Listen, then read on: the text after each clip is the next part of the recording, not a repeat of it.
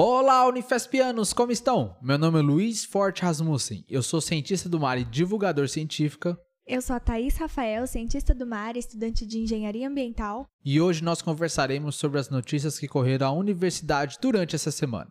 Nesse episódio, vamos falar sobre as aulas do navio oceanográfico e sobre o edital do projeto Milton Santos de acesso ao ensino superior. Nos encontramos no dia 4 de novembro de 2022 e está começando o plantão de notícias do Instituto do Mar.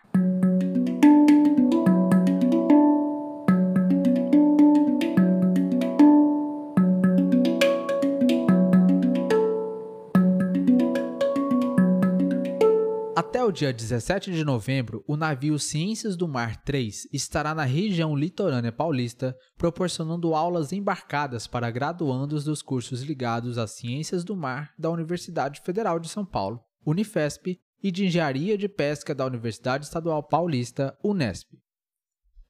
O navio é um projeto nacional para a formação de recursos humanos nas áreas das ciências do mar. Ele é equipado com sala de aula, laboratório, alojamento e diversos equipamentos essenciais na formação de novos profissionais. O projeto do navio, desde a sua concepção, aprovação de recursos de construção, levou 20 anos.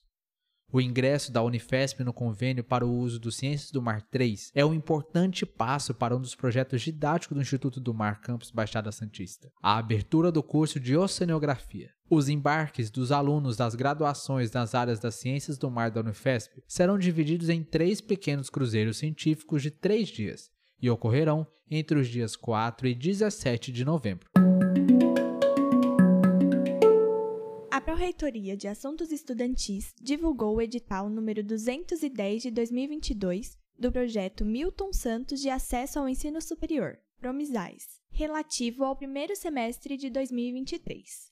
O edital destina-se a fornecer auxílio financeiro aos estudantes participantes do programa Estudantes Convênios de Graduação, PEC-G, da Unifesp.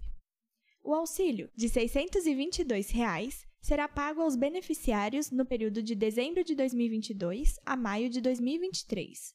As inscrições serão recebidas até o dia 6 de novembro de 2022. Para se inscrever, os estudantes deverão obrigatoriamente acessar o sistema PAP disponível no site da intranet com o seu nome de usuário e senha, preencher todas as abas do sistema com as informações solicitadas realizar o carregamento dos documentos comprobatórios exigidos nos respectivos campos, finalizar e enviar a sua inscrição via sistema PAP. Mas atenção! As inscrições com status em preenchimento no sistema PAP não serão consideradas. Os links do edital do projeto e o site da intranet estão disponíveis na descrição desse episódio.